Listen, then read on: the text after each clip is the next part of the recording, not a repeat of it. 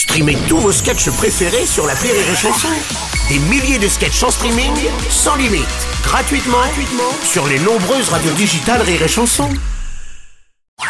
Le Rire Comedy Club sur Rire et Chanson. C'est le moment de retrouver le Rire Comedy Club avec Guillaume Fosco ce matin. Bonjour mon cher Guillaume, je crois Salut. que tu vas nous parler du remaniement du gouvernement, non? Ouais, enfin plus ou moins. Moi, je, je- je vais jouer carte sur table. Hier, j'ai écrit toute une chronique sur le fait que Macron allait maintenir Elisabeth Borne comme première C'est ministre. raté Donc là, je suis en roue libre. J'ai plus de chronique. Donc ce que je vous propose, c'est qu'à la place, bah, je vais vous tirer les cartes. Voilà, tout simplement. Voilà, appelez-moi au standard. Je vous dirai comment investir en crypto-monnaie. Voilà.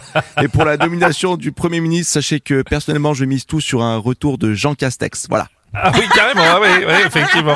Tiens, en parlant du gouvernement, tu as vu la nouvelle vidéo du président, la postée hier en tenue de boxe T'as Ouais, vu ouais, ça ouais. Bravo, bravo Incroyable. au chef d'éco qui a su recréer à la perfection une salle de boxe. Franchement, il manquait plus qu'un boxeur au premier plan et on y était quoi. hein. Ils ont ils ont essayé pourtant un paire de gants sur l'épaule, fausse transpiration sur le front.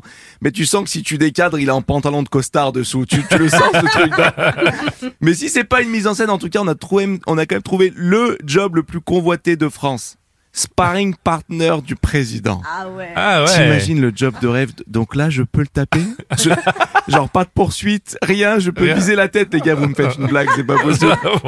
bon, en tout cas, cette annonce s'est faite euh, pile à 200 jours du début des JO à Paris. Ouais, on est à 200 jours des JO Ouais. et Macron les a annoncés comme les jeux les plus décarbonés de l'histoire. Mhm.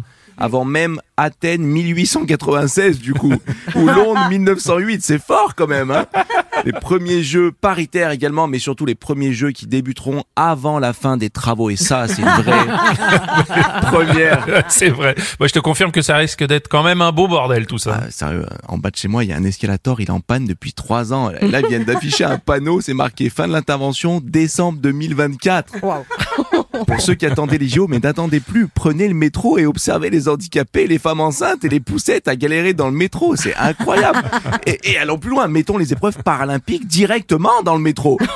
Seule façon pour qu'ils ils arrivent à l'heure, de toute façon, non? De toute façon, vu, la prix, vu le prix des billets JO métro, on commence à confondre les deux, de toute façon, non? Donc, euh, allons-y. Ça pourrait être cool en plus. On fait ça à Châtelet direct, non? Ouais.